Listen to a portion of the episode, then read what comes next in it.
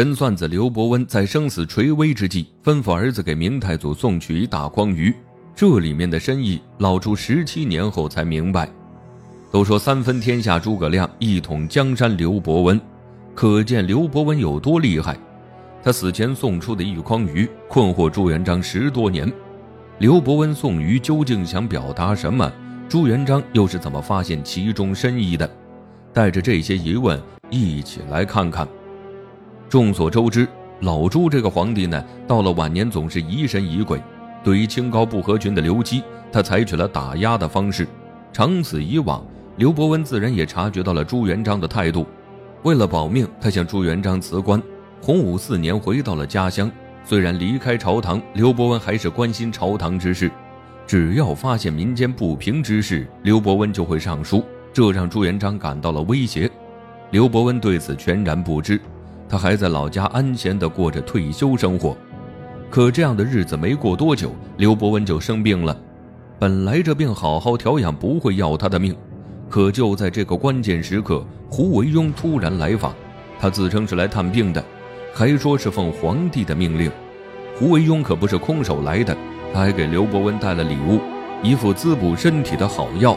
胡惟庸为了让刘伯温喝下这副药，对他说。这药必须得喝呀，是皇帝亲赐的。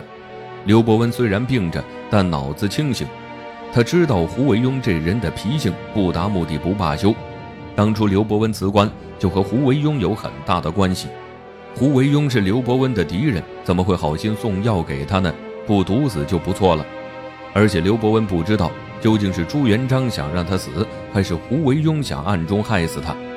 但一想到朱元璋曾经疯狂打压自己，说不准真是皇帝想要他的命。看着眼前的药，刘伯温不想喝也得喝，而且这药他每天还要定时喝。不出刘伯温所料，这药果然有问题。刘伯温服用一段时间后，病情反而加重了。刘伯温是边喝边吐血，儿子要他不要喝了，刘伯温说不行，家中很有可能安排了眼线，要是一停药，胡惟庸就会上报皇帝，说他有谋反之心。但这样喝下去呢？刘伯温马上就要喝死了，他为了保命，启程去南京面见了朱元璋。两人一见面，先是聊了聊家常。在谈话中，刘伯温不经意说出胡惟庸给他送药一事，想试探一下朱元璋的态度。朱元璋知道后，不痛不痒地说了一句：“这是先生的心理作用吧？”他见皇上如此态度，知道自己没几天可活了，于是启程匆匆回了家。然后为自己准备起身后事。临死前呢，刘伯温将生前著作的十五十八册交给了儿子，另外还准备了一筐鱼。他告诉儿子，等自己去世后，将这两样东西交给皇上。刘伯温死后，他的儿子有没有照做呢？儿子将两样东西都交到了皇帝手上。当朱元璋收到十五十八册的时候，明白了其中的用意，这是刘伯温在怪他。怪他作为帝王太过狠心，面对曾经的功臣竟然如此无情。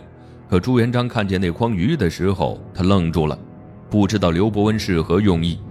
刘伯温有多厉害，朱元璋是知道的。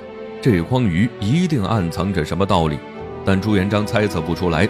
这筐鱼一直困惑着他，但因为政务繁忙，朱元璋没空去思考，随手就将刘伯温送的鱼送给了各位大臣。他也真不怕这鱼有毒，暂时的繁忙让朱元璋忘记了刘伯温送鱼的目的。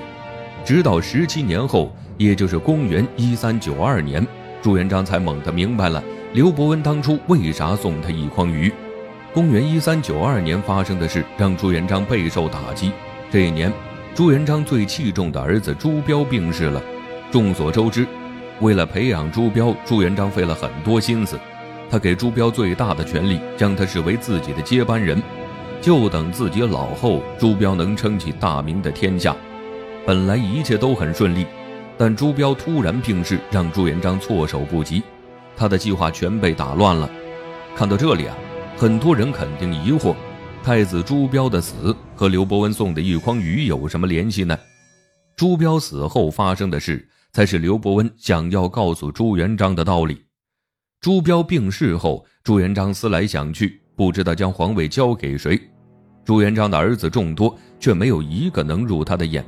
最后他决定再培养一个继承人，这人就是朱标的儿子朱允文。朱元璋将朱允文立为皇太孙，为了给年幼的朱允文铺路，朱元璋费尽心思想着怎么给孙子扫清障碍。于是他在朝中大开杀戒，曾经陪朱元璋打天下的功臣，现在手握大权，他怕这些人在自己死后造反，于是呢将其都除掉了。以绝后患的方法，历代帝王都干过，但朱元璋算比较狠的帝王。到最后，开国功臣都被他杀完了。武将中的后起之秀也被朱元璋找理由处置了，蓝玉就是一个典型的例子。不光如此，朱元璋还不放心自己的儿子们，为了防止他们篡权，朱元璋将其都封为了藩王，给他们封地，让他们在自己封地上好好待着。没有他的命令，这些藩王不得擅自回京。为了给朱允文铺路，朱元璋煞费苦心，结果换来的却是朱允文的疑问。听完孙子的话，朱元璋后背发凉，因为杀了太多的武将，朱允文都看不下去了。他劝谏朱元璋不要再杀人了。面对孙子的规劝，朱元璋是怎么做的呢？晚年的朱元璋性格固执，根本不听劝。他认为自己做的没错，现在不狠心，等他去世后，皇位不是那么好坐稳的。朱允文明白朱元璋的良苦用心，便没有再劝谏。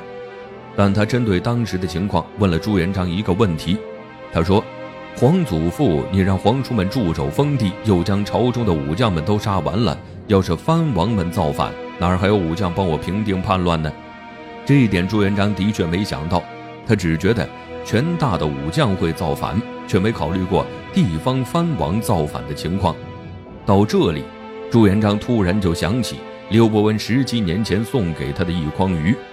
这筐鱼讲的是竭泽而渔的道理，靠着武将平天下的朱元璋怎么会不知道这里面的道理？结合朱允文的疑问，再联想到刘伯温送的鱼，朱元璋明白了，自己杀的武将就是那一筐子的鱼。朱元璋作为皇帝呢，将武将斩杀殆尽，就像是养鱼的把鱼塘的水放干，将塘中的鱼都抓完。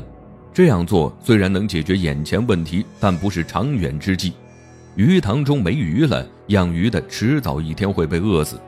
一个王朝要是没了强悍的武将，那叛乱一来，朱允文的皇位照样坐不稳。朱元璋明白了其中的道理，却为时已晚。杀都杀了，也不能将其复活呀。朱元璋也很无奈，为了老朱家的江山，他只能杀功臣。就算朱元璋在十七年前就明白刘伯温送鱼的道理，他也不能杀自己的儿子。所以，当朱允文提出疑问的时候，朱元璋没有给出答案。最后，他带着担忧离开了人世。事情的发展也和刘伯温预料的一样。后来，燕王朱棣起兵造反了，他实力强劲，朱允文这边根本没有可用的武将，他派出的武将根本不是朱棣的对手。朱棣带兵很快就攻到了南京城，朱允文却不敢应战，在皇宫中放了一把火，然后消失得无影无踪。朱棣攻破南京，坐上了朱元璋护了一生的位子。北宋也是一个鲜活的例子，皇上重文轻武，结果金人南下，北宋根本没实力抵抗，最终被灭亡。所以说，一个王朝不能没有武将。不得不感叹，刘伯温真的太厉害了，十几年前就能预想到明朝的未来。也是因为他的厉害，朱元璋才会想办法除掉他。伴君如伴虎。在朱元璋身上完美的体现了。